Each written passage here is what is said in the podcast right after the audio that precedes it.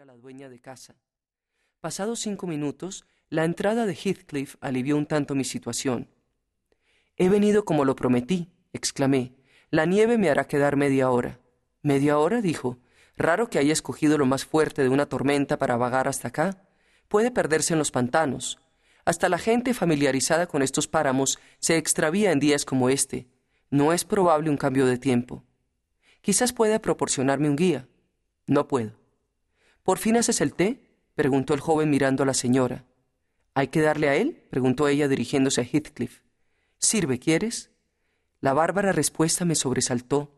Heathcliff dejó de parecerme un buen compañero por esas palabras. Todos nos sentamos. Reinó el silencio mientras comíamos. Si yo había provocado la frialdad del ambiente, debía disiparla. No era posible que esas personas siempre estuvieran sombrías y taciturnas. Es raro, inicié, que la costumbre moldee nuestros gustos. Pocos concebirían la felicidad en una vida tan apartada, pero rodeado de su familia, con su esposa como ángel tutelar de la casa y de su corazón. ¿Dónde está mi esposa? interrumpió Heathcliff en son de burla casi diabólica. La señora Heathcliff, quiero decir. Ah, ya. Usted se cree el ángel guardián de cumbres borrascosas, ¿verdad? Intenté corregir mi error. Debía advertir la diferencia de edades para creer que fueran marido y mujer.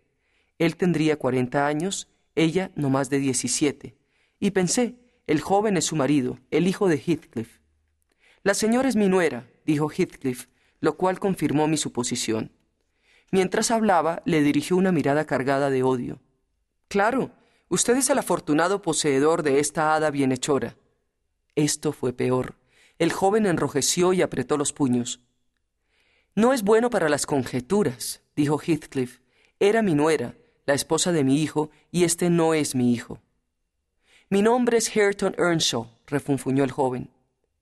Terminado el té, me acerqué a la ventana para ver qué tiempo hacía. Oscurecía temprano y el cielo y las colinas se confundían en el torbellino de viento y nieve. No creo que sea posible volver a casa sin un guía, exclamé. Hareton, lleva las ovejas al portal del granero, dijo Heathcliff. ¿Y yo qué haré? proseguí irritado. Nadie contestó. Vi a José y a la señora junto al fuego. José gritó ¿Cómo se queda calentándose cuando todos están afuera? Usted no sirve para nada. Nunca corregirá sus mañas y se irá al infierno como su madre. Hipócrita, rugió ella, ¿no temes que el demonio te lleve? Si no dejas de provocarme, pediré tu rapto como gracia especial. Malvada, jadeó el viejo, que Dios nos libre de todo mal. Estás condenado. Voy a sacar muñecos de cera de ustedes y van a ver. Ella puso una fingida malignidad en sus ojos y José escapó preso de pavor. Ya que estábamos solos, traté de interesarla en mi zozobra. Señora, dije, deme algunas indicaciones para reconocer el camino a casa. Tome el camino por el que ha venido. Entonces, si me hayan muerto, ¿no le dirá su conciencia que en parte fue su culpa? ¿Por qué? ¿No lo puedo acompañar? No me dejarían ir ni hasta el final de la tapia. Solo le pido que me diga el camino, o convenza a Heathcliff de que me proporcione un guía. ¿Quién? Solo estamos él, Earnshaw, José, Zayla y yo. Entonces me tendré que quedar. Si se queda, tendrá que compartir cama con Hareton o con José, gritó Heathcliff desde la cocina. ¿Puedo pasar la noche en una silla de esa habitación? No.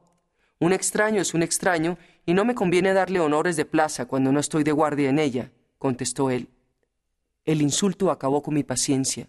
Di un grito de rabia y salí, tropezando con Earnshaw. Estaba tan oscuro que no encontré la salida. Mientras daba vueltas alrededor de la casa, oí cómo se trataban entre ellos. Lo acompañaré hasta la entrada del parque, dijo. Lo acompañarás al infierno, gritó su amo. ¿Quién cuidará los caballos? La vida de un hombre tiene más importancia, dijo ella, que alguien lo acompañe. No, si tú lo mandas, replicó Hareton. Pues de no ser así, ojalá que te atormente su espectro, respondió ella. Oiga cómo lo maldice, gruñó José al que me había acercado.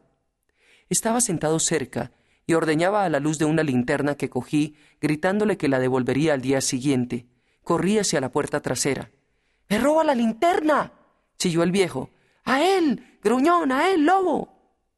Dos monstruos me saltaron al cuello derribándome. Las carcajadas de Heathcliff y Hareton colmaban mi humillación y mi rabia.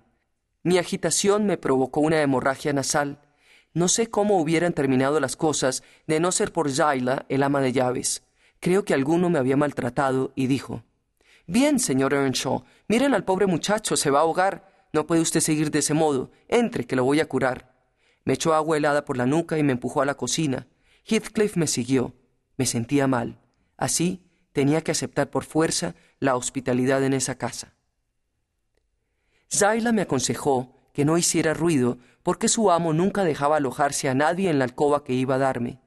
Le pregunté el motivo y me dijo que no lo sabía y que los habitantes de la casa tenían costumbres extrañas. Cerré la puerta y busqué la cama. El mobiliario consistía en una silla, un armario y una enorme caja de roble. Me acerqué a ella. Se trataba de un raro tipo de lecho. Corrí las tablas laterales, entré, las cerré y me sentía cubierto de la vigilancia de Heathcliff o de cualquiera. La repisa donde puse la vela tenía algunos libros y estaba cubierta con inscripciones que repetían un nombre Catalina Earnshaw, Catalina Heathcliff, Catalina Linton. Apoyé la cabeza y repetí Catalina Earnshaw, Heathcliff, Linton, hasta que cerré los ojos. Al rato resplandecieron unas letras fosforescentes como espectros. El aire hormigueaba de Catalinas. Al incorporarme, vi que la vela se inclinaba sobre una Biblia en cuya guarda se leía Catalina Earnshaw, su libro, y una fecha de hace un cuarto de siglo. La biblioteca era selecta y su deterioro demostraba que había sido muy usada. Casi ningún capítulo escapaba a un comentario. Había frases sueltas que formaban un diario, eso despertó en mí interés por Catalina y comencé a descifrar sus jeroglíficos. ¡Qué horrible domingo! empezaba. Quisiera que mi padre pudiese volver. Hindley es un detestable sustituto. Su conducta con Heathcliff es atroz. Heathcliff y yo vamos a rebelarnos.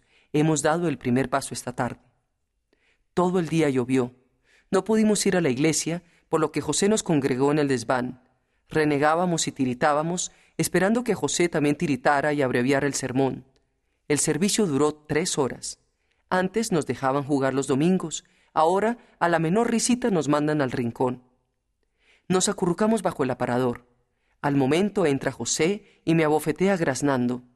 Apenas está enterrado el amo y se atreven a jugar. No faltan los buenos libros si quieren leerlos. No lo soporté. Cogí el libro y lo arrojé a la perrera. Heathcliff hizo lo mismo. Después se armó la gorda. Señor, la señorita y Heathcliff han destrozado los libros. Hindley nos echó a la cocina, donde según José nos llevaría el demonio. Así reconfortados, cada uno buscó sitio para esperar su llegada. Escribí durante veinte minutos, pero mi compañero me propone escapar al páramo. Buena idea. Si el viejo viene, creerá que su profecía se ha cumplido. Me adormilaba cuando advertí un título que decía setenta veces siete y el primero de las setenta y una por el reverendo James Branderham. Mientras averiguaba lo que Branderham había podido sacar del tema, me dormí, pero el mal té y el destemple me hicieron pasar una noche terrible. Era de mañana y regresaba a mi casa con José, que me reprochaba no llevar el bordón de peregrino. Decía que sin él nunca podría entrar en casa, blandiendo un garrote al que daba ese nombre. Era un disparate necesitar un arma así para entrar en casa, pero no iba a casa sino a escuchar a Branderham comentar el setenta veces siete. Uno de nosotros había cometido el pecado primero de las setenta y una e iba a ser excomulgado. Llegamos a la iglesia. El sermón tenía cuatrocientas noventa partes, cada una dedicada a un pecado diferente. Yo cabeceaba y daba con el codo a José para que me dijera cuándo acabaría el sermón.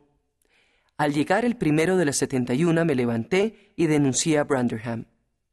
Setenta veces siete cogí el sombrero para irme, grité, y setenta veces me obligó a recobrar mi sitio.